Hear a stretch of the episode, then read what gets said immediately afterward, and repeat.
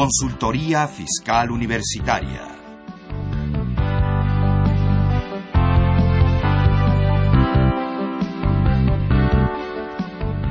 Un programa de Radio UNAM y de la Secretaría de Divulgación y Fomento Editorial de la Facultad de Contaduría y Administración. ¿Qué tal? Muy buenas tardes. Sean ustedes bienvenidos a Consultoría Fiscal Universitaria.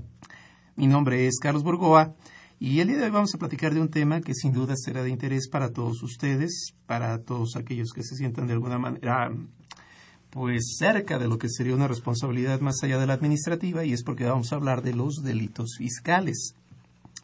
Y bueno, pues para esto tenemos a dos invitados muy especiales que nos van a ayudar a desarrollarlo y que ustedes darán cuenta que pues desde luego el tema no es tan sencillo pero tampoco es tan complicado, solamente es cuestión de hallar los puntos técnicos.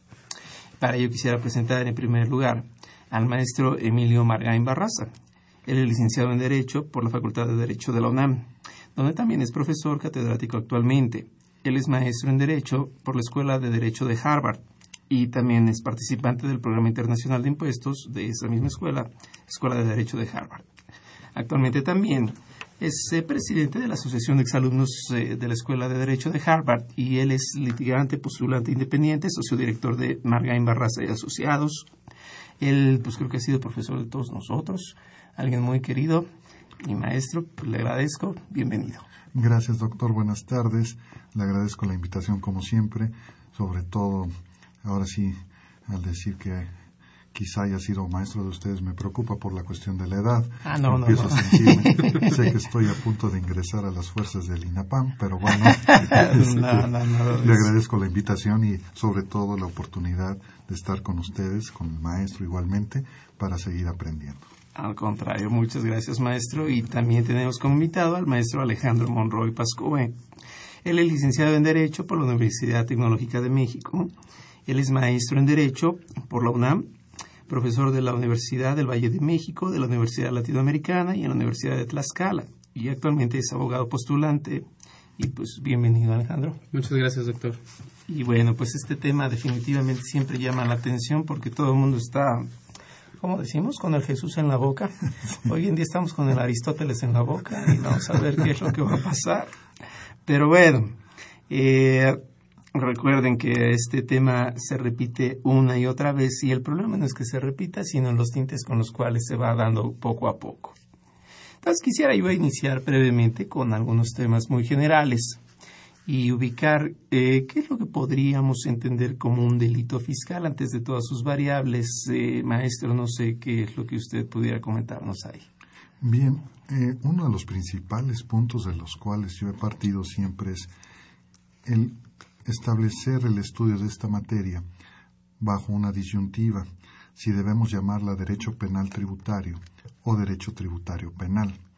Todo esto con la, finalidad de establecer qué rama del derecho es la que prevalece sobre la otra en esta materia, porque efectivamente se le dan muchos matices a los delitos fiscales, inclusive como una forma en ocasiones de intimidación a los contribuyentes para que cumplan debidamente con sus obligaciones a través de ejemplos que en un momento dado se toman de personas, digamos, de alto reconocimiento económico, empresarial, político, y eso lo observamos, por ejemplo, en Estados Unidos de Norteamérica, que por ahí de los meses de febrero y marzo, cuando están presentando declaración de impuesto sobre la renta a las personas físicas, es muy común que en los medios de comunicación se pongan o se recuerden los ejemplos de contribuyentes importantes, artistas o políticos que han sido castigados a través de una sanción de la privación de la libertad corporal con motivo de un delito en, el, en la omisión del pago de los impuestos. Entonces, en México también estamos observando esta situación sobre el hecho de que viene con la actual reforma una mayor presión sobre los contribuyentes, pero no solamente sobre ellos, sino también sobre los profesionales que los pueden eh, vamos a rodear en el asesoramiento, en la consultoría, en la defensa de los derechos del contribuyente. Y esto ha planteado a su vez también otro problema, que es el, el que consiste en determinar realmente cuál es la situación de los contribuyentes para estar en la posibilidad de prever, anticipar y quizá solucionar un problema en materia fiscal antes de que pueda incurrir la autoridad en una acusación, vamos a llamarlo ahorita de manera genérica, con motivo de un delito fiscal. Entonces, creo yo que aquí es muy importante para los contribuyentes que se sienten preocupados por la comisión de un delito fiscal, que, bueno, podemos ver algunos tipos que son sumamente amplios, simplemente el de la omisión en la retención de las contribuciones, pues es un tipo de delito donde la conducta ilícita es totalmente amplia. La simple omisión, pero ¿cómo lo pueden resolver antes de que la autoridad ejerza de alguna manera esas facultades que le lleven ante la autoridad judicial para que se tramite un, vamos a decir, se pueda defender el particular contra una acusación penal.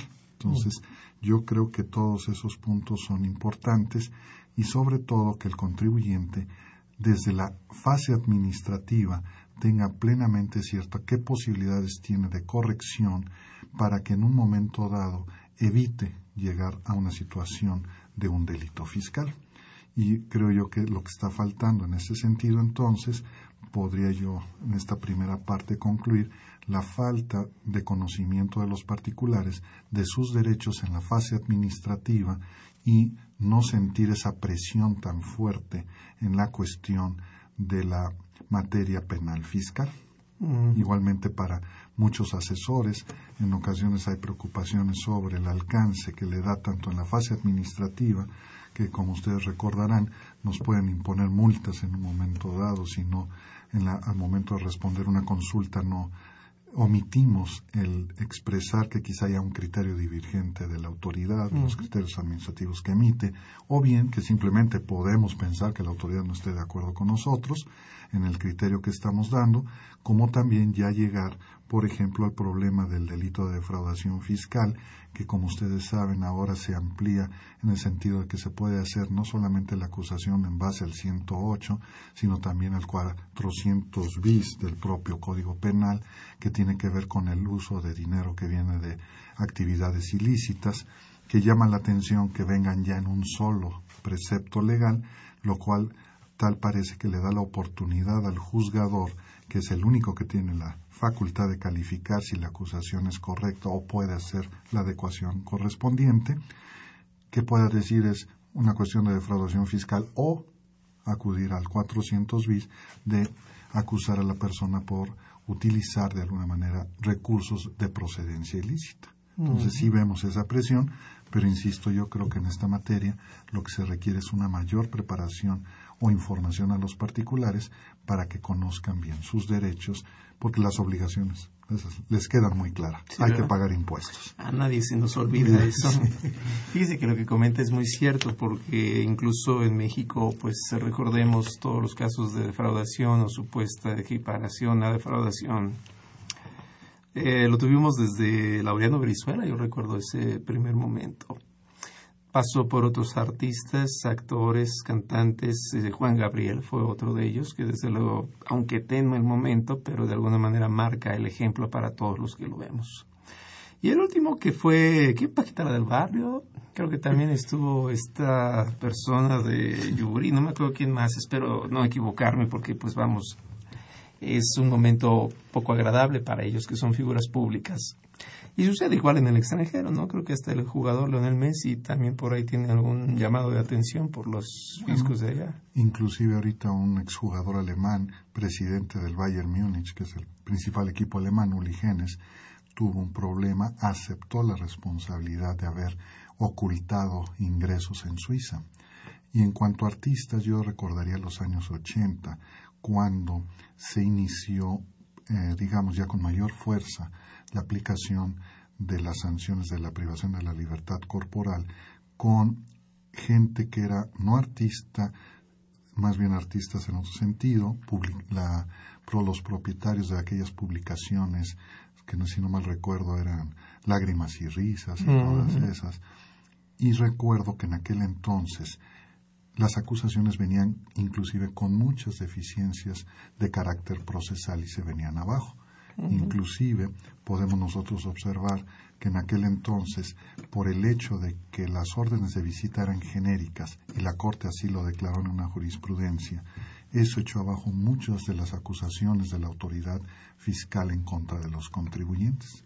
Y recuerdo que ese fue el primer caso sonado, que por cierto quien lo ratificó en aquel entonces, siendo magistrado del primer tribunal unitario, si no me recuerdo, en materia penal, el actual presidente de la Corte porque vio que efectivamente, si la orden de visita era genérica y toda la auditoría se era ilegal, no podía servir de base para una acusación penal.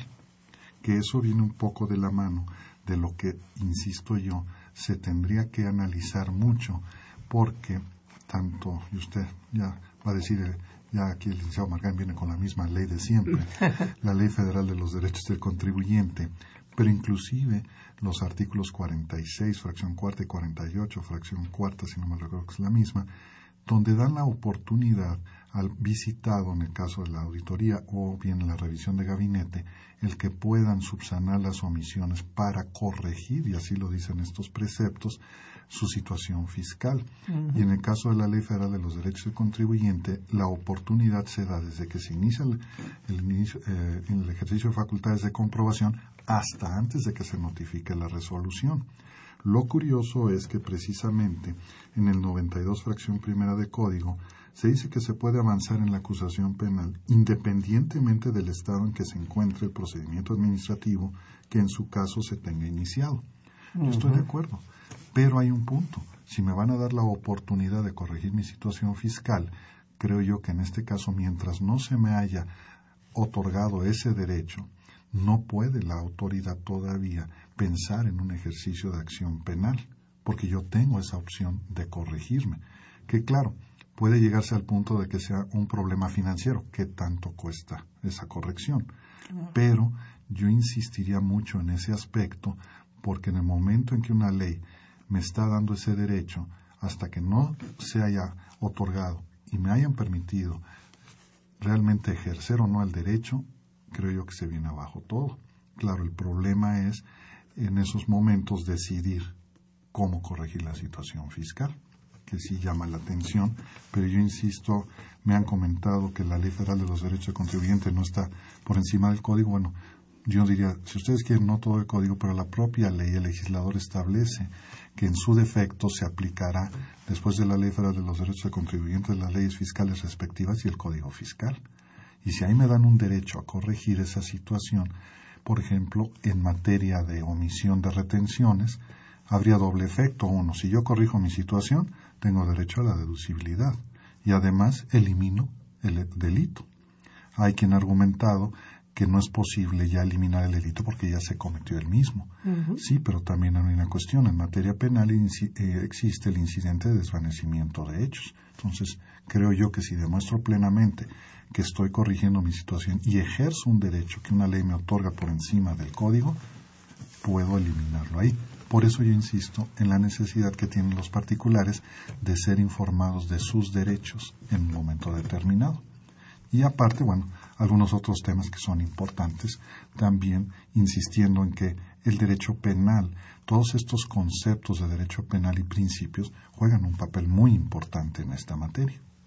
Dice que eso que comenta es muy cierto y la gente normalmente tiene esa duda dual entre la parte de los efectos administrativos y los efectos penales. Y no sé aquí Alejandro, porque la gente cree que si paga, pues ya, ya se salvó, como dicen, ya la libró. Pero qué tan cierto es dentro de lo que es la parte administrativa y qué tan cierto es para la parte penal. Claro. Eh, hace un momento comentaba el maestro Margain que existe un precepto en la fracción primera del artículo, es el, 92. El, 92 exactamente, en donde la autoridad fiscal puede formular querella de una manera paralela, independientemente del, del curso que tenga el procedimiento administrativo.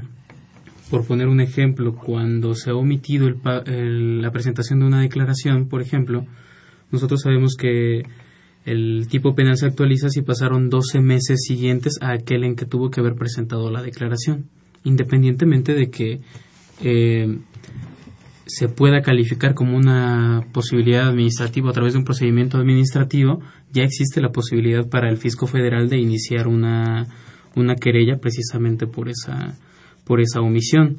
Yo creo que también se debería de, de revisar punto por punto aquellos delitos en los cuales en materia fiscal eh, parten de una omisión del contribuyente y aquellos delitos a través de los cuales el, el, el particular o contribuyente es el que marca la pauta de cuándo se va a hacer, es decir, cuando es una, derivado de una acción.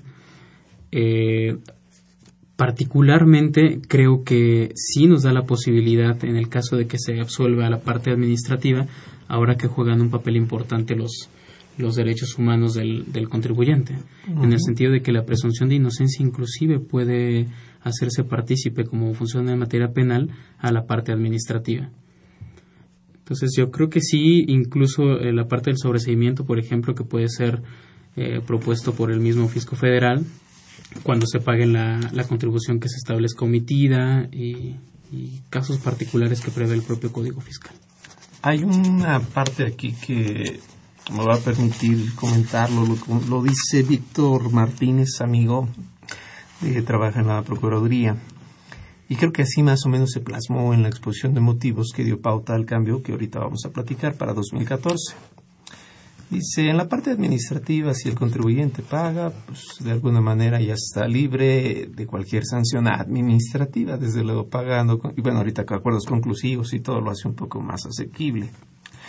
Pero, dice, en la parte penal, eh, aunque me pague el contribuyente, pues yo de todas formas lo invito a que viva la experiencia en prisión para que no lo vuelva a hacer.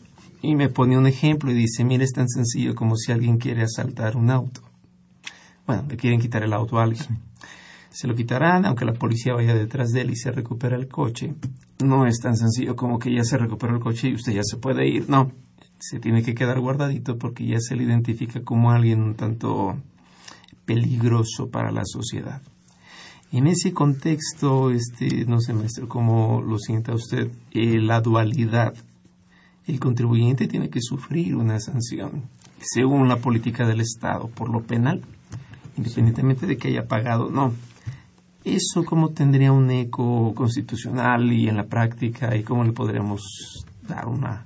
Bien, aquí el punto efectivamente es analizar las situaciones cuando los delitos surgen del conocimiento que deriva de una revisión, en este caso una auditoría o una revisión de escritorio. Afortunadamente, esta Ley Federal de los Derechos del Contribuyente, considero, nos otorga un derecho mucho más grande o más fuerte que en un momento dado pueda surgir en otras leyes. ¿Por qué? Porque al momento de darme la oportunidad de corregirme, Corrección significa subsanar toda irregularidad. Al subsanarla, quiere decir que en este caso ya no se cometió ningún acto ilícito. No obstante que podemos pensar que materialmente así existió, pero jurídicamente hablando se le está dando ya un carácter distinto donde se considera que ya se dio cumplimiento a la obligación fiscal, ya sea de pagar, inclusive de hacer en un momento dado en presentación de declaraciones, avisos, etcétera. Y en ese sentido, precisamente de conformidad con el artículo octavo del Pacto de San José, apartado primero de la garantía de seguridad social, podemos observar como derecho humano, y está muy claro y preciso ahí, que se deben tomar en cuenta todos los derechos y obligaciones de los particulares en materia civil, penal y dice fiscal. Entonces, en este sentido, yo considero que la diferencia radica en el ejemplo que nos presenta, doctor, que en el primero diríamos se trata de actos entre particulares. Y aquí estamos en una relación jurídica donde la autoridad tiene que regir su actuación bajo un principio que es el que solamente puede hacer aquello que la ley le otorga. En ese sentido, si la ley le impone la obligación de otorgarle el derecho a la corrección al particular, esta corrección en un momento dado borra cualquier posible sanción en materia penal. Es más, ahora acudiendo al hecho de pagar y el sobreseimiento. Es cierto, Lo que dice el 92 es que el particular puede pagar y puede solicitar a la Secretaría de Hacienda el sobreseimiento, pero muchas veces en la calle lo referimos como el perdón fiscal. Mal porque no lo dice la ley, pero así lo quieren expresar los profesionistas o bien los contribuyentes así lo quieren ver, pero en realidad es el sobreseimiento. Ahora, en este sentido, si un particular, en mi opinión, paga la contribución bajo el procedimiento de la Ley Federal de los Derechos del Contribuyente o en su oportunidad, digámoslo así, al momento de dar contestación al acta, a la última acta parcial o al oficio de observaciones, en ese sentido considero que ni siquiera se debe hablar de un sobreseimiento, sino en todo caso se elimina el delito la posibilidad de que se le pueda juzgar por haber cometido un delito y no es lo mismo, porque hay una situación aquí que en este caso el sobreseimiento dará lugar, mi pregunta sería, a que la persona quede fichada, porque de alguna manera ya quedó con la acusación. En cambio, si corrige su situación fiscal en términos de ley, desvanece todo y entonces ni siquiera puede quedar ya con un antecedente y en el otro quizás sí. Entonces, son todas estas cuestiones que hay que seguir analizando entre el derecho, digamos, la relación del derecho administrativo como procedimientos aquí y la materia penal. ¿Por qué? Porque aquí es distinta la relación jurídica, donde la autoridad, no niego que eso es lo que quieren hacer. Recordamos el caso en Estados Unidos de una persona que ya falleció, la hija de un magnate inmobiliario de hoteles en Estados Unidos, que durante su un desayuno esta señora Leona, que no recuerdo, Hemsey, algo así su apellido, se le ocurrió decir que solamente la gente pequeña, little people, pagaba el impuesto en Estados Unidos. Cuando la persona que lo escuchó fue y se quejó al Servicio Interno de Ingresos, el servicio mandó una auditoría, le descubrieron haber hecho deducciones indebidas por una cantidad realmente muy pequeña, pero la, la cuestión era que no podía permitirse que la, que alguien dijera que nada más cierto tipo de gente pagaba impuesto porque si no se podía venir abajo el sistema tributario. Y en eso estoy de acuerdo, que hay momentos ahora, si en un momento dado, nada más con el hecho, yo lo vería así, de que se presente la acusación, que luego venga el particular y diga, bueno, ya corregí en base a estos artículos del Código Fiscal y ya no procede más la acusación, con esa sola experiencia tuvo el contribuyente para decir no quiero tener más problemas en esta materia. Ya si visito no el, reclusorio es otra cosa, pero el hecho de tenerlo, eh, digamos, enfrente y podemos comentar quizá algún caso, eh, claro, sin dar nombres ni mucho menos, del camino que ha seguido la autoridad y cómo desgraciadamente hay gente que nunca se entera de que han llevado a cabo toda una revisión de escritorio mediante notificaciones por estrados y llegan a la liquidación en forma ilegal y resulta que se entera el contribuyente cuando los están deteniendo para llevarlos al reclusorio. Y ahí es donde también hay gente que no está bien informada, por eso insisto mucho. Sí, claro. Pero ya les digo, nada más el hecho de saber que hay una acusación, yo creo que cualquier persona ya con eso experimentó lo suficiente como para decir no, me vuelvo a meter en esto. como la primera resaca y todas esas cosas. Bueno, el código fiscal efectivamente entonces creo yo que se ha vuelto bastante, mm, como lo diría yo, agresivo. Y porque vamos a encontrar que en el artículo 95 aparece un delito que es de los nuevos, y más que el delito, en la persona es la que viene a ser propiamente la novedad. Este, no sé, Alejandro, aquí como tú lo veas, porque es la fracción octava, que dice que todo garante, ya sea por disposición de ley, por contrato, por estatutos sociales que incurre en delito de omisión, pues es de alguna manera responsable penal. Entonces, ¿qué serían los delitos de omisión para que todos los que nos escuchan lo ubiquen? Eh, delito de omisión un ejemplo, así quizás un burdo, ya después viendo este, ¿cómo lo podríamos establecer? Pues la omisión parte de cuando tienes la obligación de llevar a cabo cierto control, pensemos eh, presentar tus declaraciones y no las presentas, entonces estás omitiendo cumplir con esa, con esa obligación. En el caso de la fracción, me preguntaba la octava, que en donde la persona que es responsable del delito tenga la calidad de garante eh, derivado de alguna disposición, pues obviamente aquí es como, no sé, pensando en, las dualidades como coautor del, del, delito, digo, a la par del, del obligado principal, clasificando el artículo 95, pues bueno, existen eh, el autor material, por ejemplo, el autor intelectual, el coautor, el encubridor, por ejemplo, y yo creo que si lo tratamos de encasillar en, en esas porciones, pues quedaría como, como coautor, porque pues te supones como garante de una persona que tiene que cumplir. Estamos aquí hablando a través de un contrato de los estatutos sociales. Es decir, el delito de acción siempre es por hacer, como sería el caso del homicidio, el robo y cosas así. El delito de omisión es por no hacer. Les digo yo siempre que una vez un alumno estaba muy triste en clase y le digo, ¿qué tienes? Me contesta, es que me dejó mi novia.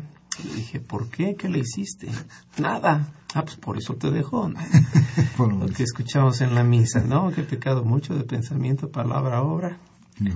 Entonces, cuando debo hacer y no hago, es el motivo del delito que creo que ahorita se inserta aquí en la fracción octava, es decir, por no hacer, debiendo hacer, si nos va a la cárcel.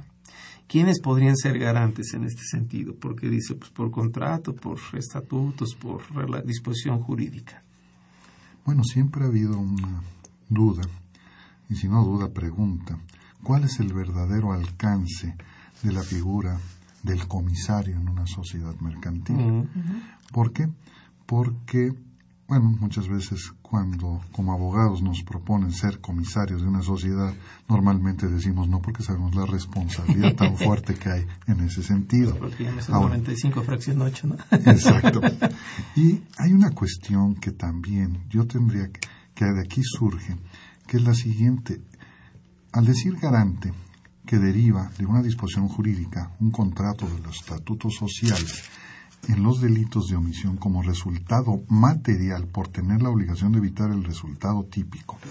Ese es un punto muy importante que muchas veces se descuida en el ámbito de la defensa penal, porque cuando se habla de delitos fiscales se tiende a pensar en que hay que desvirtuar el dictamen de la omisión de impuestos o la, o la conducta ilícita del particular meramente fiscal. Pero creo yo que aquí es donde precisamente cabe el análisis de la verdadera conducta que debe haber realizado el particular, que en este caso fue de omisión, y ver si efectivamente hasta dónde llega la obligación que tenía de evitar ese resultado típico. Porque en este momento, por ejemplo, tenemos el caso de los representantes que deben obtener la firma electrónica avanzada, que piden que tengan actos, inclusive poder para actos de dominio, pero realmente hasta dónde ellos, materialmente hablando, en ocasiones, tienen la responsabilidad de ver que se cumplan con todas las obligaciones de carácter fiscal. Y ahí es donde puede haber la omisión de ellos. Pero para eso tienen un gerente fiscal o tienen un contralor. Impuestos. Impuestos. O quien tiene, él podrá tener la firma electrónica, pero quien tiene la firma en ocasiones bancaria para disponer de los recursos y poder pagar declaraciones. En fin, el análisis debe llegar más en el ámbito penal de cuál es esa omisión y que traiga como resultado por tener la obligación de evitar el resultado típico. Realmente, este garante que deriva de un contrato o de un estatuto social, realmente podía haber impuesto u ordenado que se cumpla con las obligaciones fiscales o no la tiene. Y ahí el único punto que me queda de duda es quién tiene que probar eso, la autoridad o el particular. Qué barbaridad. Vaya que es todo un tema. El albacea de una sociedad, de una sucesión testamentaria que no pagó debiendo de pagar, este, entraría en esta hipótesis por la pregunta, más bien la hago por la palabra garante. Él es garante por disposición jurídica, por contrato, por estatutos. En este caso, estatutos se elimina. El contrato se vuelve a eliminar, pero por disposición jurídica. Él es el que debe garantizar. Bueno, él, en este caso, el albacea, más que garante, porque aquí hay una cuestión. Si me voy al ámbito administrativo, puede aparecer, pero, y también como una parte de la reforma, como responsable solidario. Pero hasta dónde era garante del cumplimiento de todas las obligaciones con su patrimonio particular frente a las obligaciones que surgen de ser, en este caso, el albacea, es precisamente una cuestión de análisis muy importante, porque también puede darse el caso de que esta persona tenga la obligación simplemente de ir cubriendo una serie de obligaciones fiscales y, en todo caso, si no cumple debidamente, ¿quién puede ser responsable de toda esta situación? ¿El heredero después? Como dicen, si no lo hace, ¿quién lo hará? Vamos a ir a una pausa brevemente. Si ahorita seguimos platicando de los garantes y de otros delitos que hay. Regresamos.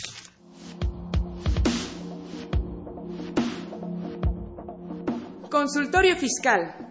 Noticias fiscales. Principales disposiciones publicadas en el Diario Oficial de la Federación. Código Fiscal y Jurisprudencia. Análisis y comentarios de la legislación.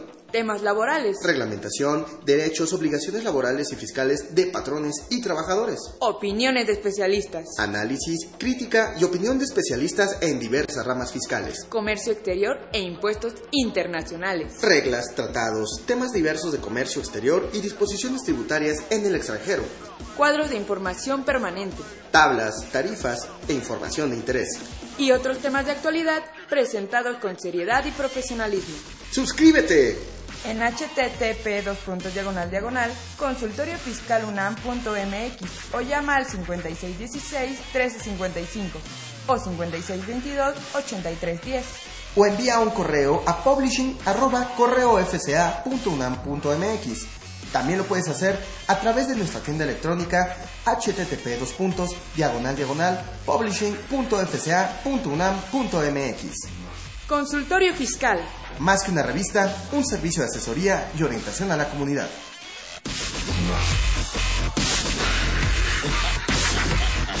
Ok, bueno, pues estamos de regreso y la verdad es que nos hemos quedado sin palabras porque la palabra garante parece que engloba a todo mundo. Platicábamos ahorita en la pausa que pues bien podría entrar el comisario, podría entrar el administrador, y ya cuando se habla de comisario, hasta el sheriff puede entrar, ¿no? Pero, a ver, Alejandro, ¿tú qué opinas? ¿Quién podría ser? La palabra garante en términos generales se refiere a aquel que es como el fiador avalo, se refiere a cualquiera que debe garantizar el cumplimiento de la obligación. ¿Cómo podríamos ahí interpretarlo? Por ejemplo, yo lo veo en, relación a una persona moral. Es común que la autoridad eh, fiscal, cuando trata de eh, pues determinar la comisión de un ilícito señale a todo el Consejo de Administración, por ejemplo, de una persona moral. Pero realmente, ¿quién dentro del Consejo de Administración era el encargado de cumplir con las obligaciones fiscales? ¿Serán el presidente, será el secretario, todos o quién lo es? Otra pregunta, ¿lo sería el representante legal, que es el común denominador al hablar de, del cumplimiento de las obligaciones? ¿O será que en su caso se necesita, porque aquí lo estoy viendo, puede haber por disposición de ley, que es eh, la primera eh, postura, o la otra es mediante contrato o estatutos sociales, que dentro del estatuto social específicamente se haya nombrado que exista un obligado para efecto del cumplimiento de las obligaciones fiscales. Lo veo desde la parte de la defensa. Si se tratara de eh, imputar la comisión de un ilícito al presidente del Consejo de Administración como defensor, habría que revisar si él era el principal obligado a, la presentación de esas obligaciones. Porque si no lo era él, independientemente de que en la ley se disponga, sabes que tú tienes que cumplir con todas estas obligaciones, no lo es así para la de materia fiscal. Pensemos en la figura del comisario, que es al, que comúnmente se le, se le mm, imputan este tipo de obligaciones. Y digo comúnmente por la práctica. Y el caso, pues bueno, lo vuelvo a repetir, el de los representantes legales, independientemente de que su poder sea amplio o amplísimo como se menciona, habría que revisar si específicamente él es el que conocía. Porque muchas veces sabemos que es el, el contador o es el asesor el que le dice, ¿sabes qué? Este es el cálculo que se, que se tiene que, el, el cálculo que se hizo y con base en esto es que tenemos que pagar o llega el asesor y le dice, ¿sabes qué? Tú eres la, eh, esta es la figura fiscal que te, que te puede ayudar a, optimizar más tus recursos, por mencionarlo con, con el cliché, y te puede resultar más benéfico. ¿Hasta qué grado conoce cuál es el, el alcance de esas decisiones el representante legal? Que conozca, ¿no? Claro, porque los delitos fiscales, su generalidad es que se llevan a través del dolo. Entonces, yo creo que serían puntos que, que habría que revisar independientemente de que la fracción octava los señale como responsables. Es que realmente es un punto bastante álgido. Creo yo por, el, por la referencia, pues que, cualquier garante, y en ese sentido es donde ya me queda un poco la duda, garante jurídico o garante empírico. Y lo principal, como lo acabas de comentar, este, principalmente que lo haga en verdad, no solo que esté resignado o de, alguna manera designado. Pero si ese fuera poco, es decir, este es un delito por no hacer. ¿Por qué? Pues porque no hiciste. ¿Qué hiciste? Pues pagar. O sea, te quedaste cruzado de brazos, no lo evitaste, no te hiciste en algún momento presente para inculcar todavía lo que es la cultura y la obligación y el cumplimiento. Entonces, por eso es que te nos vas. Pero comentaste ahorita un punto muy importante de cuando llegan los famosos asesores a dar sus estrategias y planeaciones y bueno, está más grave y esa es la fracción novena. Y dice que todo aquel derivado de un contrato convenio que implique desarrollo de actividad independiente, ojo, puede ser el contador, puede ser el abogado, puede ser el economista, puede ser el amigo del abogado, el amigo de quien quieran. Y aquí parece de la micha, con todo cariño se lo pongo propongan, establezcan o lleven a cabo por sí o por interpósita persona, ojo por sí o por prestanombre, actos, operaciones o prácticas que su ejecución produzca la comisión de un delito fiscal. Comisión de un delito fiscal, entendamos que destruyeron el buzón tributario, que no hicieron retenciones, que se llevó a cabo este Fayuca, todo lo que es esto. Y aquí la clave es, ¿quién es el favorito de esta de esta hipótesis, maestro? ¿Quién, ¿Quién entraría aquí y de quién nos tenemos que cuidar, no?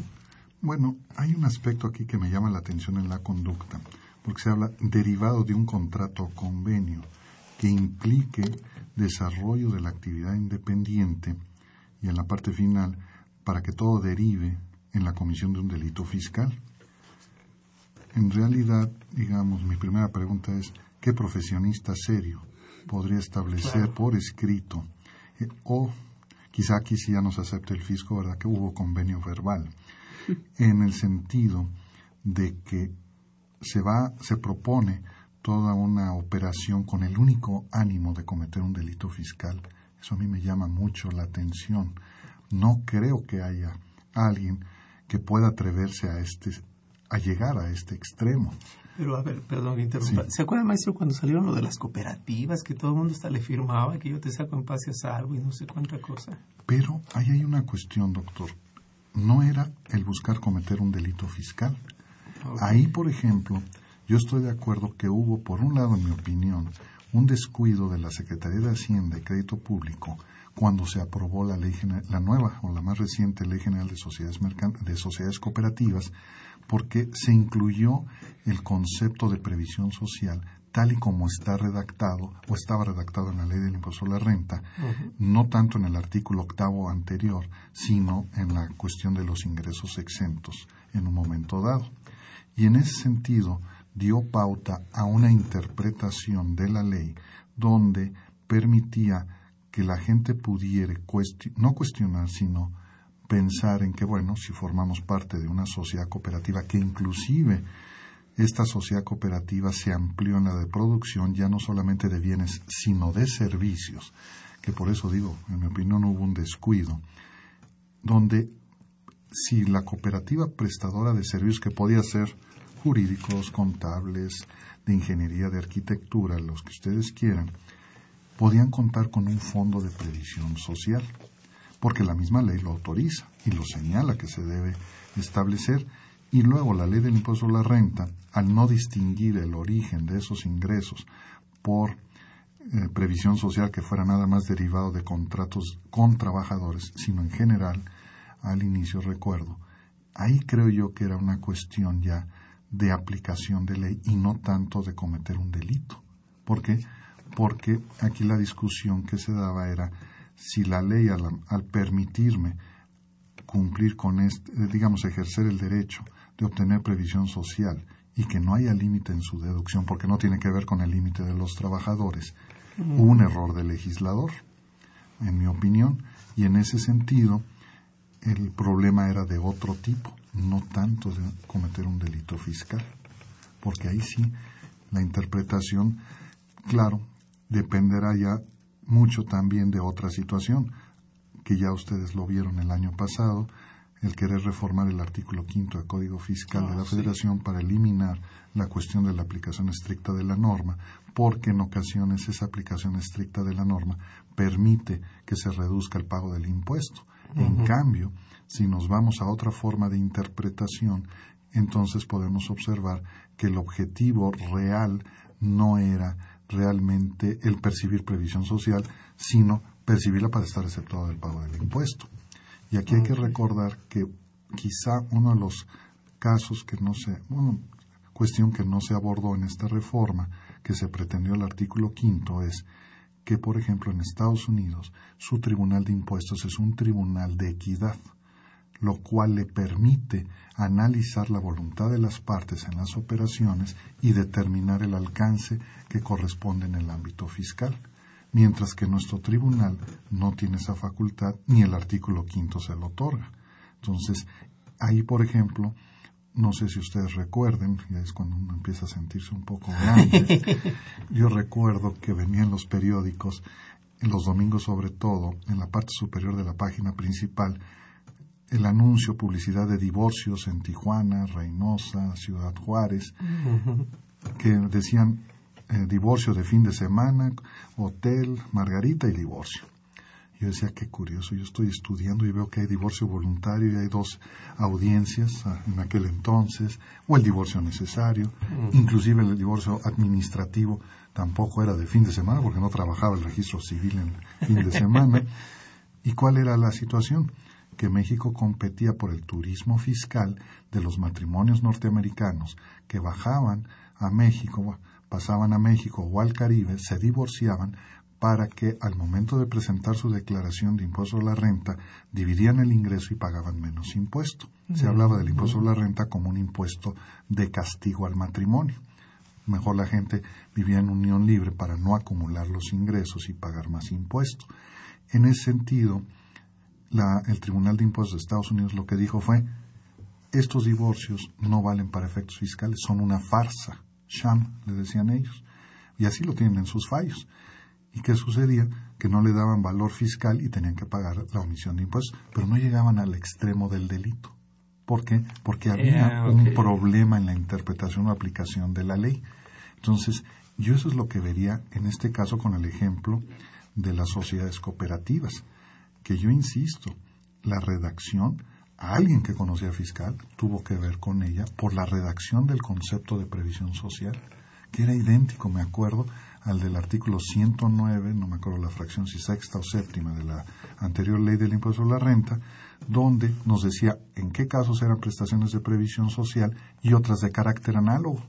Entonces, si alguien lo copió y está buscando a través de esta figura, legalmente hablando, disminuir el impacto fiscal, es decir, la interpretación que genera una duda razonable al estilo americano no puede ser motivo de delito. Tendría que ser el abierto, el que definitivamente están pasando falluca, el que definitivamente no presentó declaraciones, el que nadie hizo.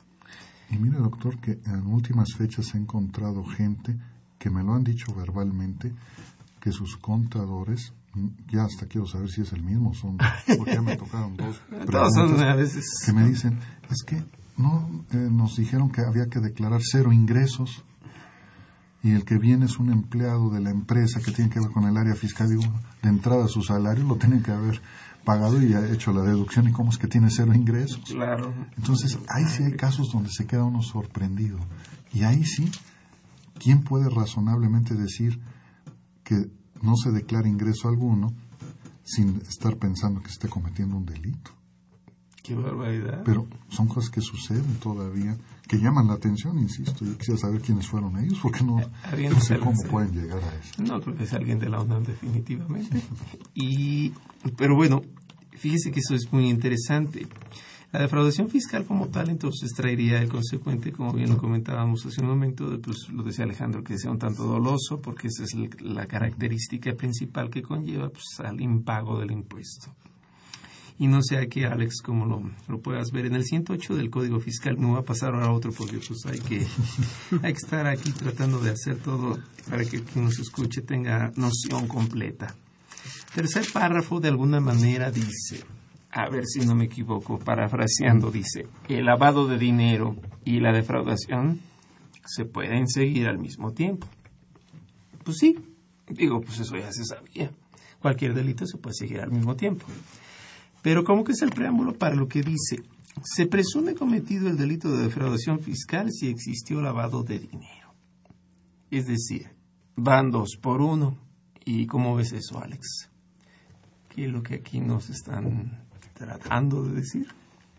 Pues yo creo que con esa parte reformada tratan de cubrir los espacios, pues, francos en donde la defensa en materia penal fiscal se estaba logrando. En aquellos casos en donde trataban de conjugar el tipo penal de eh, defraudación fiscal con el relacionado a eh, operación con recursos de procedencia ilícita, que traían uno a la par del otro.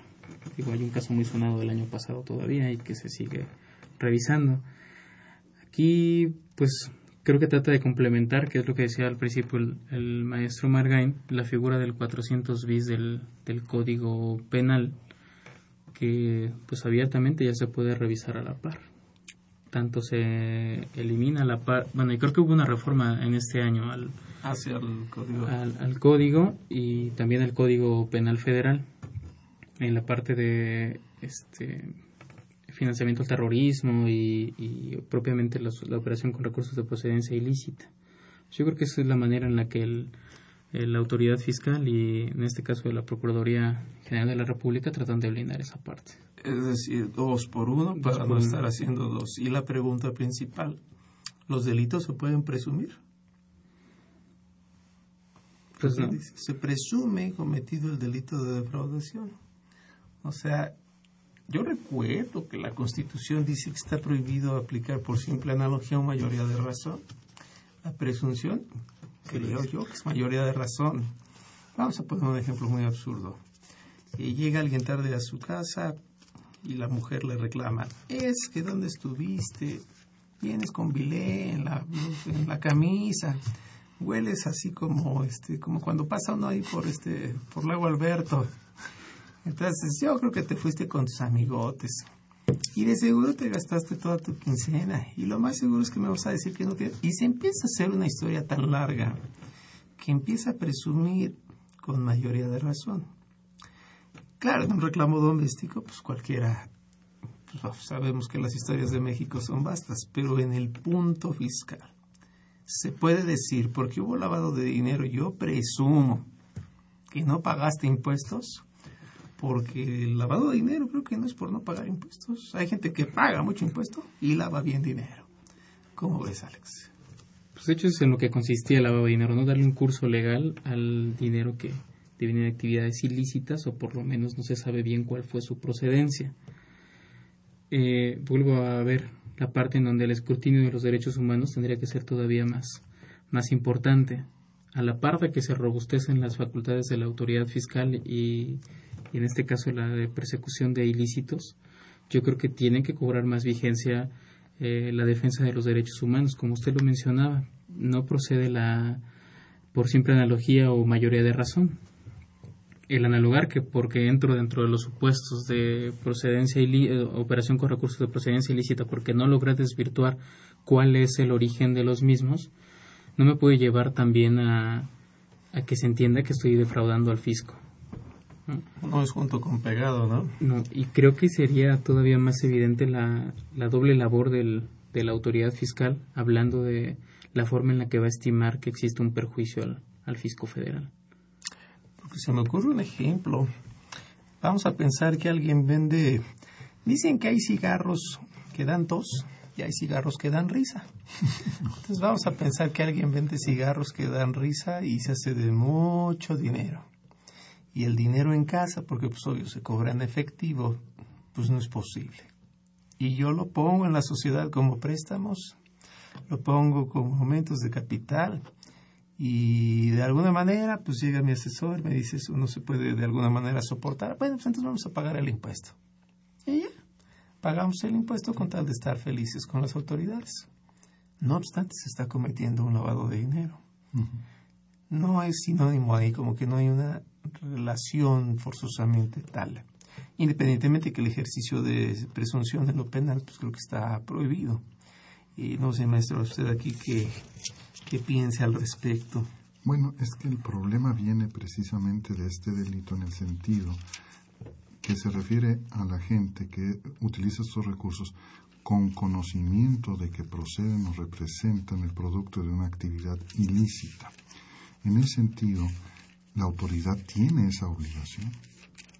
¿Por qué? Porque el 400 bis así lo señala y el 400 bis guion 1, que es una reforma, hace referencia a un administrador, funcionario, empleado, apoderado o prestador de servicios de cualquier persona sujeta al régimen de prevención, de prevención de operaciones con recursos de procedencia ilícita. Aquí hay varias cuestiones, insisto en la primera, el que la autoridad efectivamente no puede partir de base de presunciones, sino tiene que demostrar que había un conocimiento de las personas de la procedencia de ese dinero.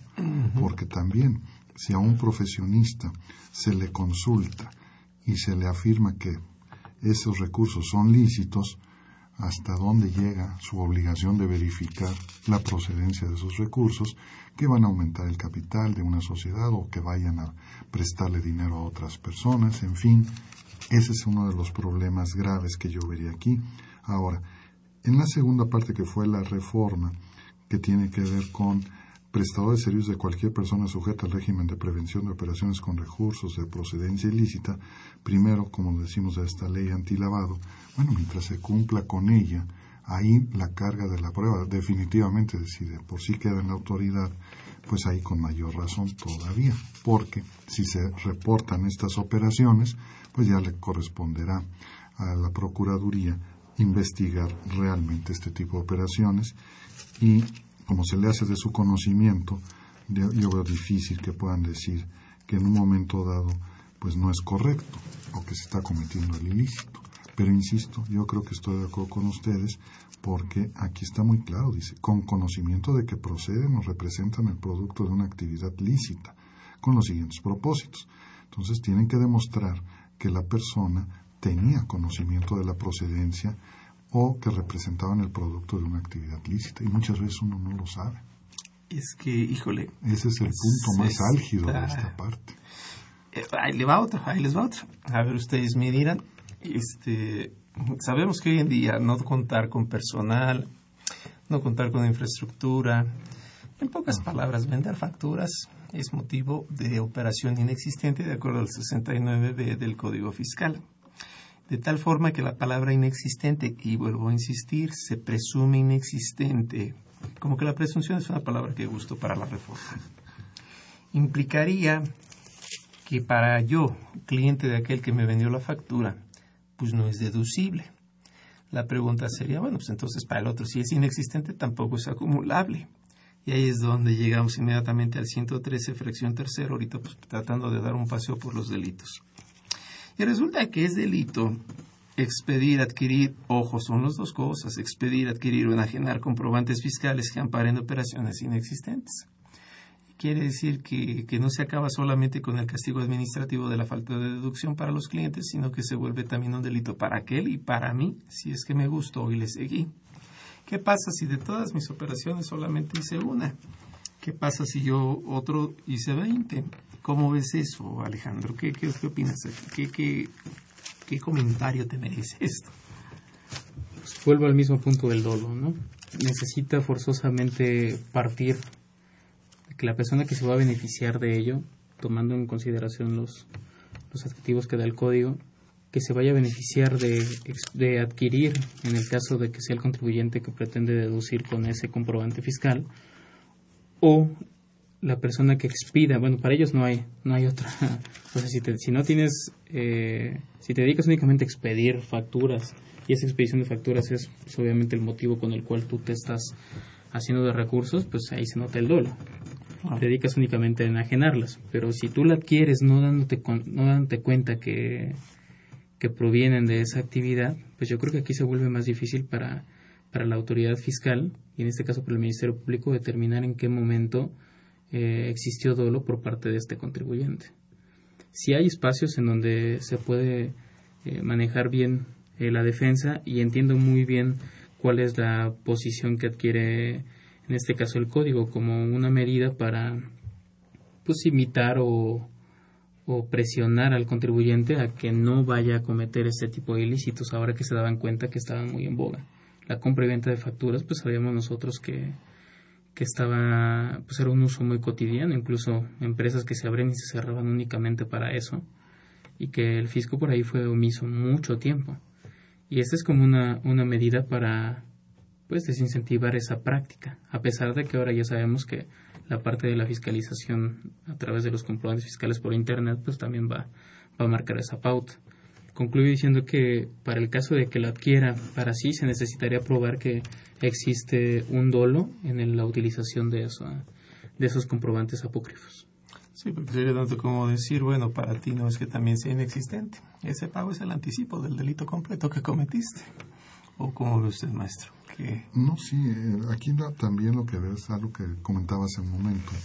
El problema es que el no problema, sino que el particular tiene derecho, de alguna forma, si utilizó un documento de este tipo, a corregir su situación dentro del procedimiento del 69B. Entonces, esa es una posibilidad que tiene para eliminar la posible comisión del delito. Ahora, dentro de lo que se ha marcado, también es muy importante establecer, porque bien lo dijo usted, muchas veces se ha observado que son empresas que no tienen no es un activo, no tienen bienes donde puedan o les permitan prestar los servicios.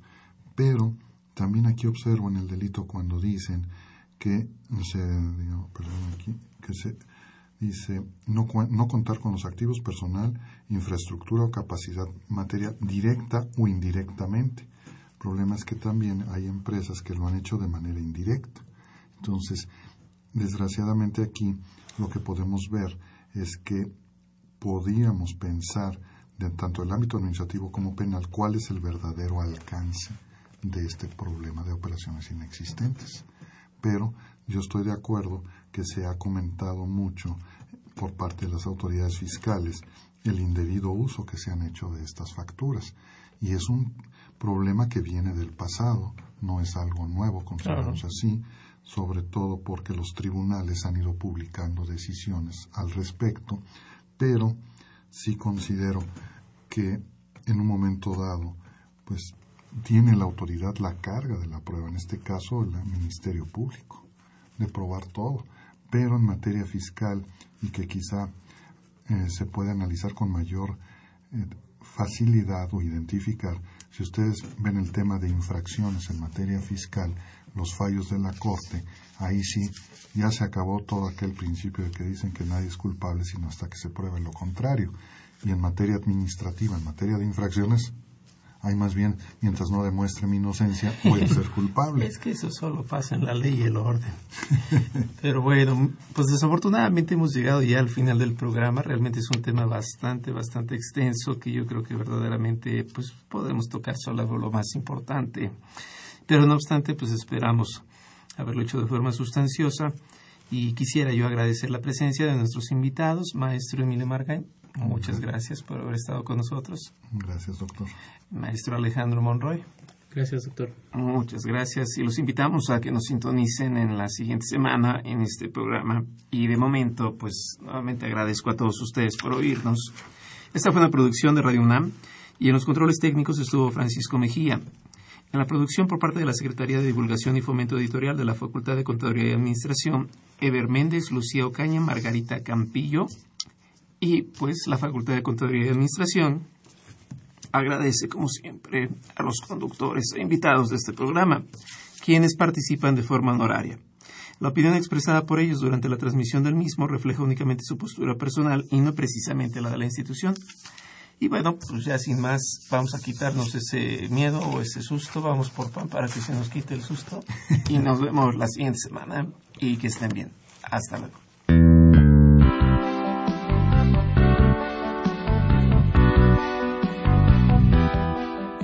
Consultoría Fiscal Universitaria